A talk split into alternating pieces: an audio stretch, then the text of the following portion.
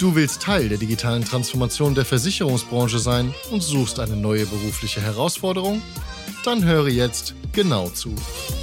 Berlin Direkt, der Digitalversicherer Made in Berlin, sucht zum nächstmöglichen Zeitpunkt einen Partner und Projektmanager Digital Insurance, einen Produktentwickler Versicherung und einen Senior Key Account Manager. Bei Berlin Direkt erwarten dich spannende Aufgaben in einem innovativen Arbeitsumfeld mit einem Fokus auf neue Geschäftsmodelle rund um Embedded Insurance und viele Weiterentwicklungsmöglichkeiten. Alle offenen Stellen findest du auf insurancemedia.de. Den Link dazu gibt's auch hier in den Show Notes. Das ist der Digital Insurance Podcast. Ich bin Jonas Pieler und als Managementberater liebe ich Business Innovation und die Herausforderungen der digitalen Transformation. In dieser gesponserten Ausgabe rede ich mit Dienstleistern über relevante, innovative Produkte für die Versicherungswirtschaft. Viel Spaß! Privacy is important, no doubt about this, but is private data really just the name and the phone number? And if so, how do we build AI technology that predicts behavior if we cannot and do not want to use private data to build our statistical models? To talk about all of this and more, I'm today joined by Omar Ali Fdal, CEO of Statice. Welcome and good to have you on the show. Hi, thank you, Jonas. Who or what is Statice? Just give us a few sentences about yourself. Thank you, Jonas. As you mentioned, I'm co founder and CEO at Statice, uh, a Berlin based company, uh, where we have been working for the last four years with organizations of all sizes especially large ones, in various sectors from finance to insurance to healthcare. Well, insurance in particular is almost 40% of our customers. And what we do there, we support them with their data protection efforts, with a particular focus on leveraging fully synthetic data as a privacy mechanism. Okay, that's relevant. Before we get to what specifically that is, let's talk about privacy. Let's talk about what privacy is. What's that in your words? So, privacy can be thought about in multiple angles and usually is not a very easy concept to define. There has been many definitions throughout history in different cases um, and legal cases, but can be summarized as one US Supreme Court justice put it as the right to be left alone. Okay. Or the right to be unobserved. While this historically meant that we like we were referring to protecting one's homes from intruders, for example, right? With information technology, things have obviously changed. So it's not about physical privacy that we're talking about today, it's rather information privacy or sometimes communication privacy. And while regulations have done quite a good job at protecting physical privacy. Regulations for protecting information privacy have uh, usually lagged behind. Okay, let's discuss about what privacy specifically or very actually is. So when we talk about data privacy, you brought the example of someone intruding your home and whatever, like looking through your drawers or something. How does this translate to data privacy? So when I upload my photos to LinkedIn and Facebook and Google and so on and forth, are they intruding my home already or how does this fit together? That's a good question. Uh, they're not necessarily intruding your home already um, at least not yet or not just by the fact of you uploading your photos. When you upload your photos you do it for a purpose. You do it because you want to share it with your friends. Right. You want to collaborate on a shared album right? So this is a contract that or a service that you have between you and say Google, right? You put your pictures so that Google allows you to share them with your friends. Yeah. Now, this is fine. And we do this all the time, right? When I go to my doctor, I share very sensitive information with my doctor because I want them to provide a service to me. Yeah. Uh, same with my tax advisor. These are sort of things that we do all the time. We share sensitive data all the time, but we trust the parties with whom we share that sensitive data to use it to fulfill a certain contract that we have together. And we, this is the trust relationship that could be easily broken or sometimes there is a temptation to break this trust. Okay, sometimes not necessarily willingly when it comes to data and to data that's today in platforms such as those that you mentioned. So, so for example, so breaking this trust means if I went to my doctor, I told him about whatever illness or problem I have, and then he is sort of forwarding this information to someone who's trying to sell me medication for whatever issue I had, right? This would For be example. some this breach of trust you're talking about, right? exactly.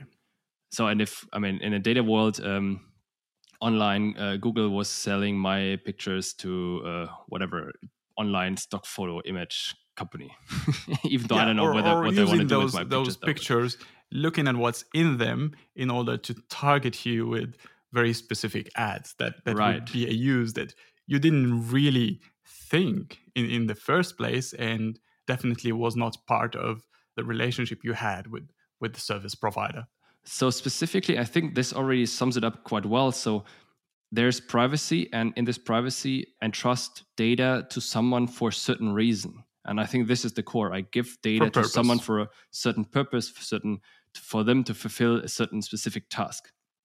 And the temptation to do something beyond this task that wasn't agreed is there, and it's it can be easily done by repurposing my my data.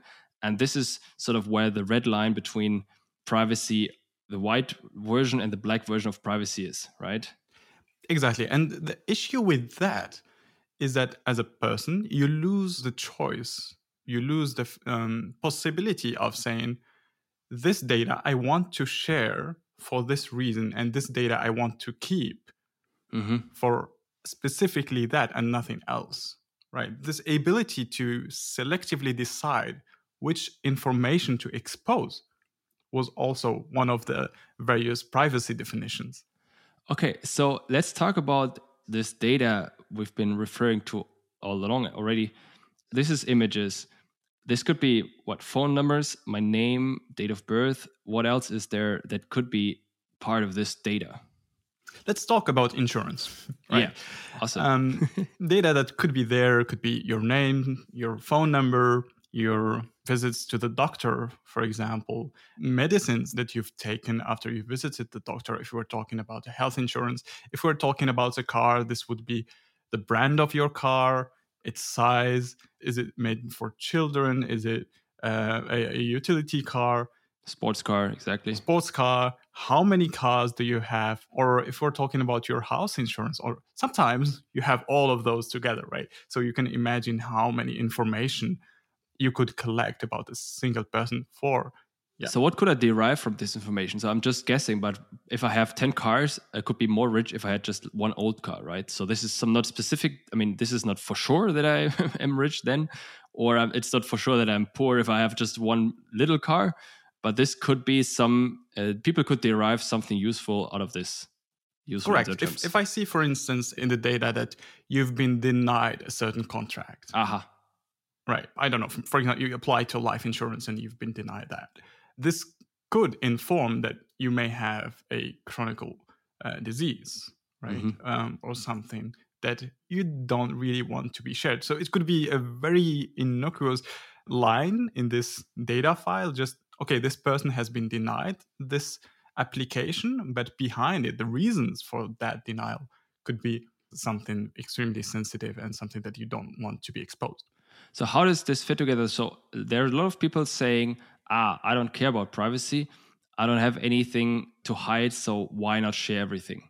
So how does this mentality of "I don't have anything to hide" fit into this? Okay, there are people crossing the line of trust where they're repurposing data for something else. How does this fit together? the nothing to hide argument is yeah you, quite a classic one and one thing is that privacy this argument is really wider than just information privacy right it's um, affecting society as a whole here we come to the consequence of privacy on freedom for example if you know your thoughts are private to you when you want them to be then you can be freer in what you can think or believe or express or organize or associate with others. The moment that you lose this privacy, right? The moment that everything you're saying or you're thinking, you know that potentially somebody could be looking at this if they are interested in. At this moment it changes your behavior. It may change your behavior and collectively this could lead to some things that do not represent a free society. Got it. So what i have in my mind right now and i didn't say because uh, i was able to think about it while you were talking because no one was reading my mind at this point but what i had in mind was when i think about something as uh, a certain if you will political position for some aspect or issue out there it could be, or it's most likely that my first thought is not my final thought, right? My first impression is, oh my God, how could this be? And then I think about it, I gather some data, I talk to people, and over time, this first impression of, oh my God, how could this be? turns into, yeah, I understand this and this makes sense. Sort of my view changes as I get more information and my sort of my thinking around the specific topic evolves. And what we hear often or what we see often in media and in PR is, is that statements from interviews are taken out of context and then they represent something else than the actual person wanted to say. And here, my thought could be taken out of context and used for something that I didn't intend or never wanted or never had sort of the thought maturity to be released and to be sort of finished. And and this could is an example, and correct me if you see it differently, but this could be an example in my view for such privacy um, infiltration of my mind. Correct.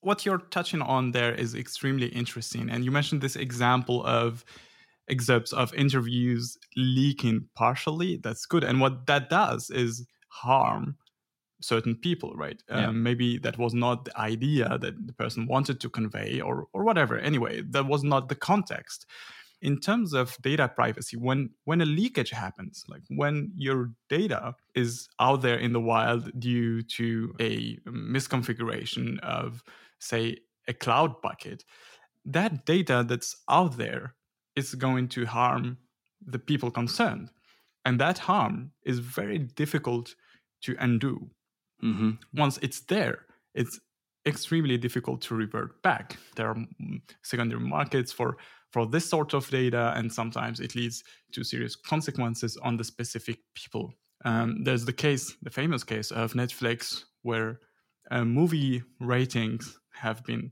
used in order to identify people from a seemingly anonymous um, mm-hmm. data set. And what happened, it some people found that their movie watching habits were out there in the wild, and, and some people have been fired due to watching some sort of movies um, that maybe their bosses didn't agree with, right? Mm-hmm. So uh, we are talking about re- real harm that could affect people coming from information that they didn't intend to be public.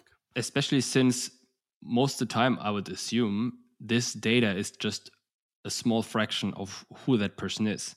You just mentioned this movie watching list. I just mentioned the thoughts in your mind that evolve over time and if you and or for example the uh, sickness history or uh, whatever illness history this is only part of someone and if this data is leaked or if, if this is out in the open then people get a certain impression of someone that might just not be the case right correct and i think what we're getting at is that in general what we're interested in when we analyze the data is very rarely the specifics of the people. Yeah. If I'm looking at your data, um, Jonas, as part of a data set, what I'm interested in is really what Jonas is doing yeah. on a specific moment at a specific place. What I'm interested in is what are the insights that are in this data? What can I learn from this data? On an aggregate not, basis. Exactly. What are and not what are the specific secrets? This is really the mindset in general when it comes to data analysis. Of course, there are some cases where you are interested in those specific details. If you're analyzing fraud, for example, you'd like to know exactly whether a transaction is fraudulent or not. But um, in most other cases, you are really interested in the insights. You're, there's this example about uh, smoking causing cancer um, you're interested in knowing whether there's a link between those two things from a data set, not whether the specific person who is 37 years old and who lives next door uh, smokes or has cancer. This is usually irrelevant.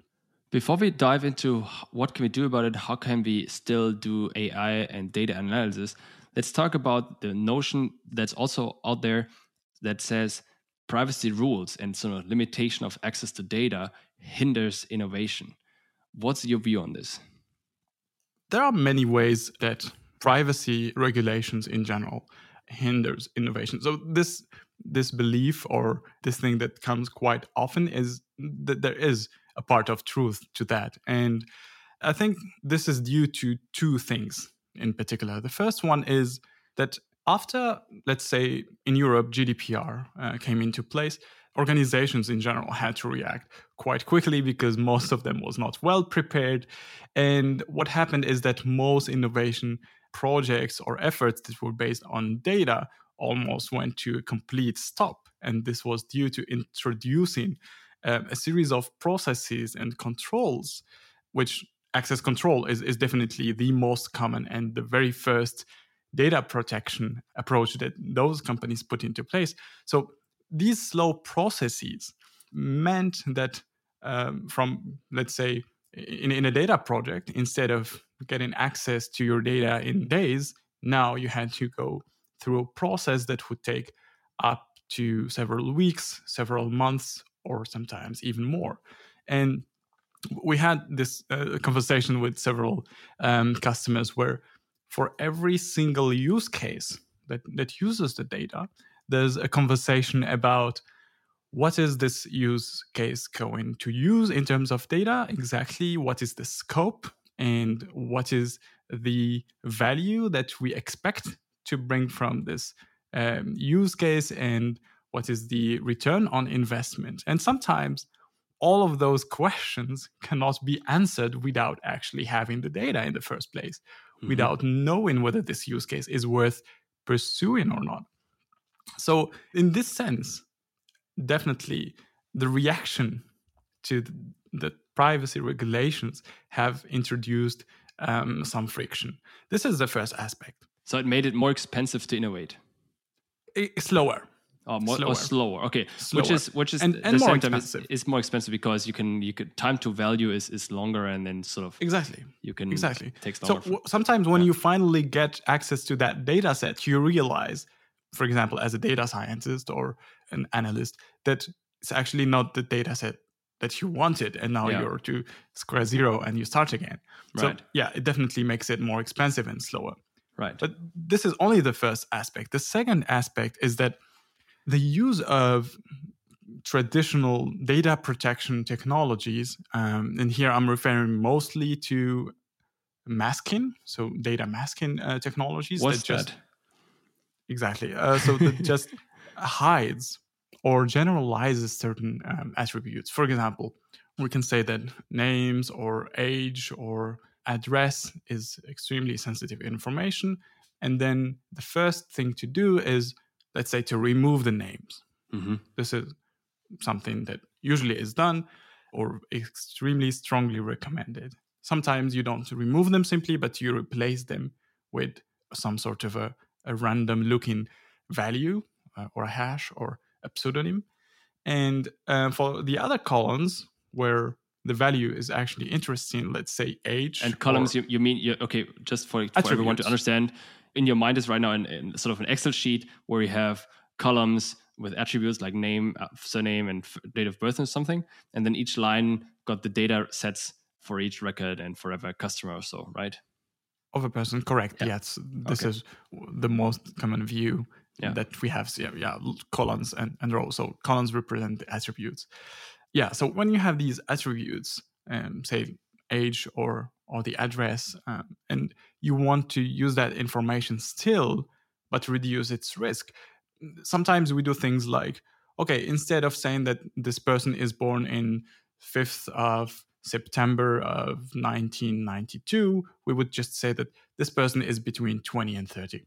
Yeah. Or something like this, right? So we generalize or we mask or we change with some other. Um, and this is also effort, right? Because, I mean, when we think about whether privacy controls hinder innovation, these are examples for making uh, innovation more expensive because you have to put in more effort into either designing your uh, new product because you got to have data privacy in mind and or sort of designing your uh, data consumption with pseudonyms and, and uh, anonymization and stuff, right? So it's making it more expensive or it is it is slower. also put in some effort um, definitely i wouldn't say this is the main issue with this because i mean everybody is trying to respect these regulations and to respect the people's privacy and everybody expect that this is not going to be free except that this all would be okay if at the end this project would still um, bring the, the value that, that we expect them to. And uh, this issue with those traditional um, masking approaches is that in the end the data set that you end up with has an extremely reduced uh, utility. So if you start removing many attributes generalizing other and replacing distribution of others what you're left with is basically at some point a useless data set okay. And this is the thing. So you put the effort you put in place this protection mechanism and at the end you don't get the value. And this is an issue. Okay. Before we talk about how what can be done and how we do it let me just finish off this hinder innovation uh, aspect. Um, so it's more expensive. And what do you think about and i think what you're just talking about sort of leans towards this. Does this also create innovation? Does it enable uh, incentivize force people to be more creative when coming to data like what you just talked about? How do you see that? Exactly. I think this is seeing the opportunity in, right. in, in the challenges definitely. And uh, at least at statice this was definitely something that we went through. Us statice right? Yes. Okay so that's kind of links to who you are and what you're doing. So maybe talk about a little bit about it the reason why you guys exist is because privacy controls actually also create innovation because it forces people to go innovative ways like you guys do right? Exactly. Uh, without i would say that without this regulation we would not be talking today and we would not have started thinking about this problem and actually solving this problem Interesting. Our, our, very, very one of our very first projects was working on a hackathon with a very small uh, startup that had a, a lot of data, but wanted to get external data scientists help on their own problem. But that data was extremely sensitive, so they couldn't obviously do that. And we were looking for ways to decouple the learnings, as I mentioned earlier, to decouple the learnings and the patterns uh, so the interesting insights from the sensitive and identifying information and the personal aspects. And we had at the time several approaches. We were thinking about different ways, and one of them was okay, let's take the algorithms developed by the data scientists and move them to the data. So let's let the data scientists develop blindly and just move their algorithms on, on the data. And of course, this didn't work at all. Okay, give me one second help me understand what specifically it is that you guys are doing. So, we talked about the fact that the problem with data and privacy is that there's often too much information in this data that you cannot share it with other people. And now you guys come in and you guys say you can do AI analysis and statistical models on top of sensitive data without sort of going through this hazard of anonymizing them, still being privacy compliant, or how does this fit to this hackathon? So help me understand this a little bit more in uh, specifically.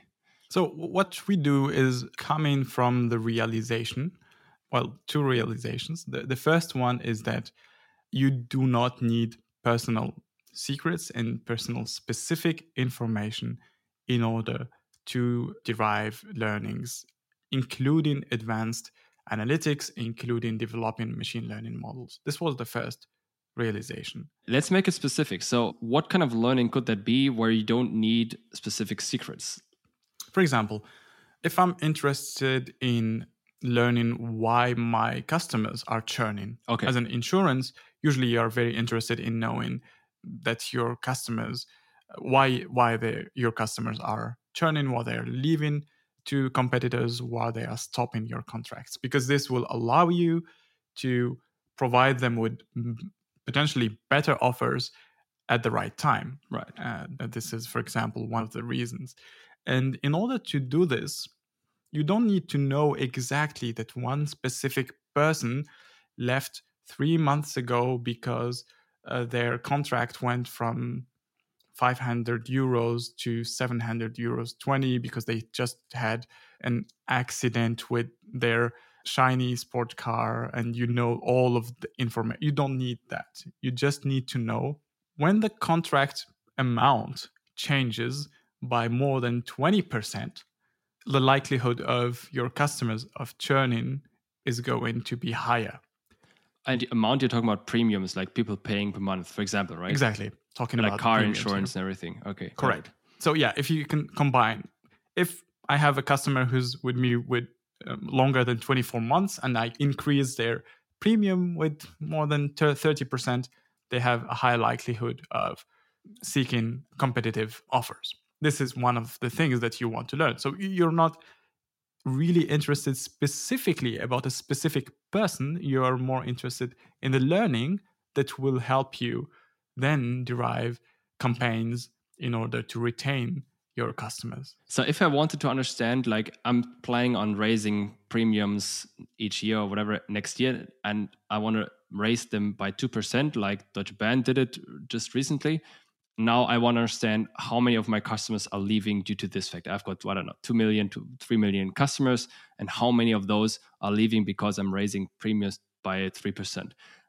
I could what take my data set and go to you guys and then you can tell me how many are leaving or how does this work and what do i need to give you in order i mean besides cash what kind of data do i need to give you in order to uh, for you to to tell me how many are leaving That um, brings us to, to how we usually work.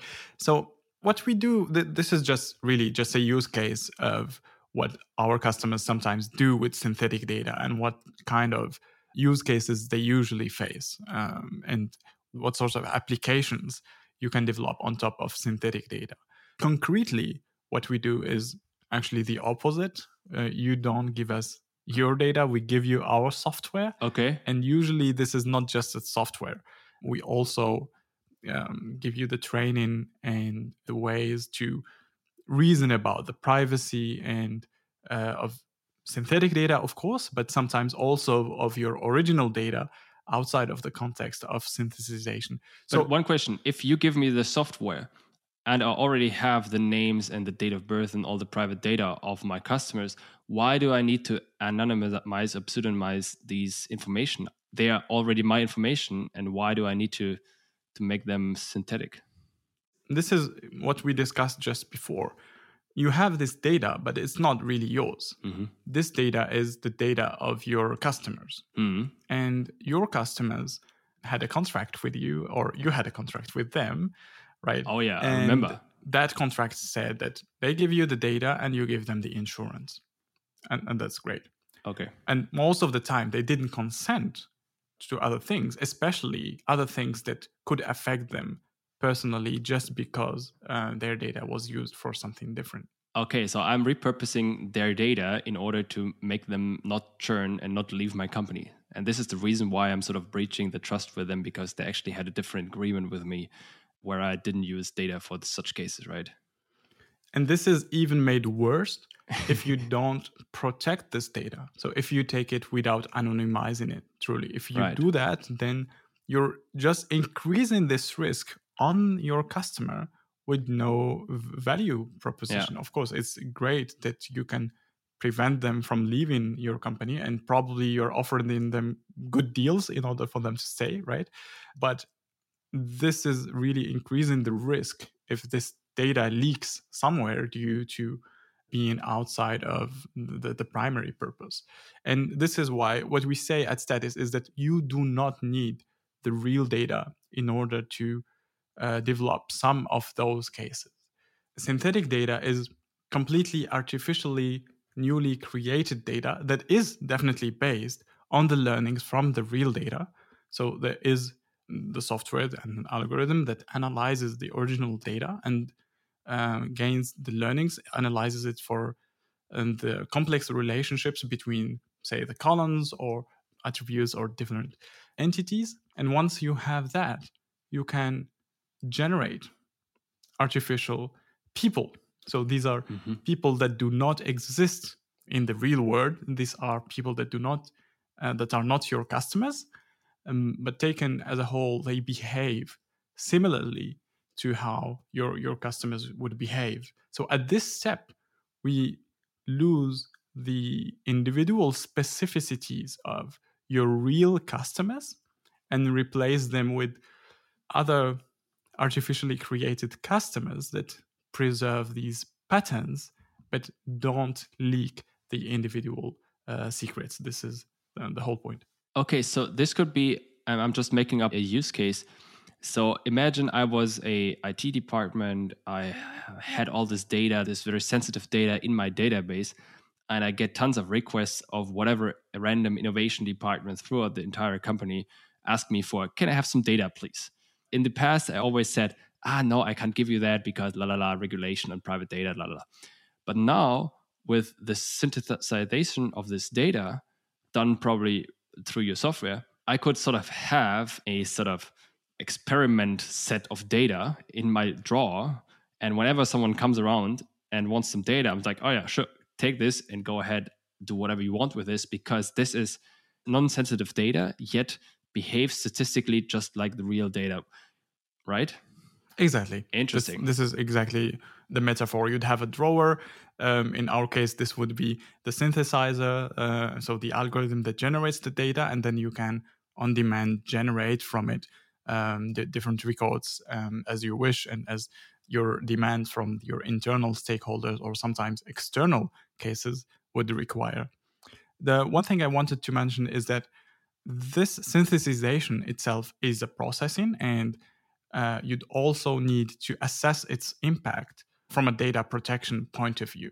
And this is also something that we have developed internally, and we have developed re identification risk assessments that apply on the synthetic data so that you can look at it and say, all right, this synthetic data has um, this much and this much risk from a data protection point of view. Here we use well known um, concepts such as singling out, linkability, or inference. These are the main privacy risks as defined by the European regulation framework. What's that? You got to explain this real quick because I didn't understand it.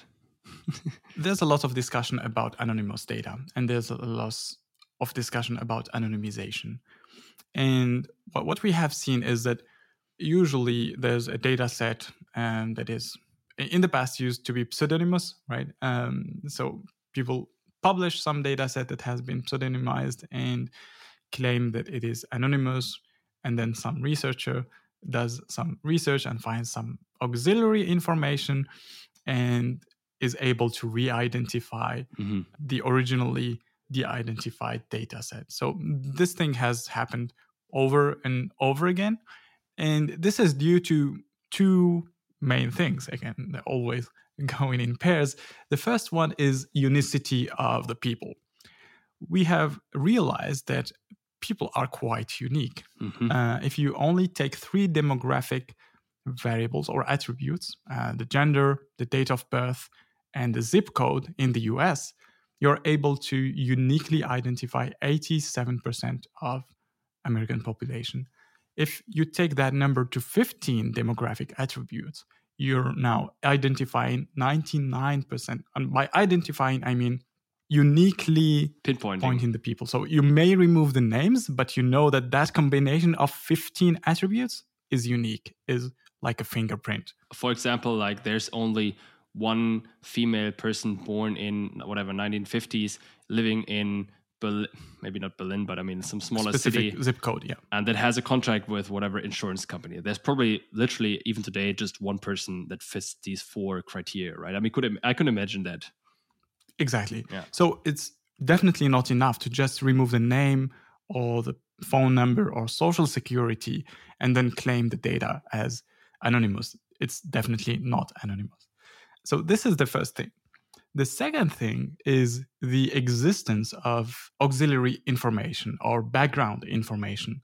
So, this is information that's out there in the wild. And today we know that there are so many sources of background information, social networks, or open data sets or data sets that you can buy or data sets that have been stolen and now are in the black market all of those things have to be taken into account because those things are the things that will allow a malicious agent to re-identify right. your so-called anonymous data set so this is the overlap of those two creates high risk for most data sets that are not properly anonymized.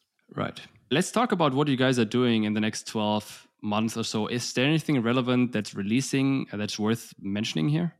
Yes. Today we are working very actively, as I mentioned earlier, on this um, re identification risk assessment uh, methods. This has the potential to help the data protection people within organizations who usually are coming more from a legal background and not from a technical background.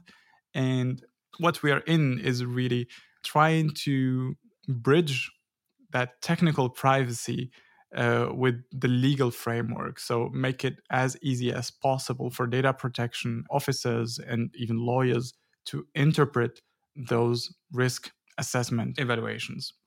This is something that we're working on. We're um, looking at a uh, publication in the next few months. We're also having discussions with the regulators because this is a new topic in general, and this would definitely benefit from regulators looking more into it and providing more guidance to organizations to help them uh, navigate this complex landscape.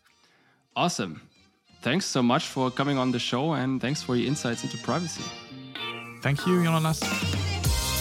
Das war eine weitere Ausgabe des Digital Insurance Podcast. Wenn dir diese Ausgabe gefallen hat, dann hinterlasse uns deine Meinung bei Apple Podcasts. Und wenn du wissen willst, wie du die Herausforderung der digitalen Transformation in deinem Unternehmen meistern kannst, kontaktiere mich per LinkedIn oder unter pilaco.com.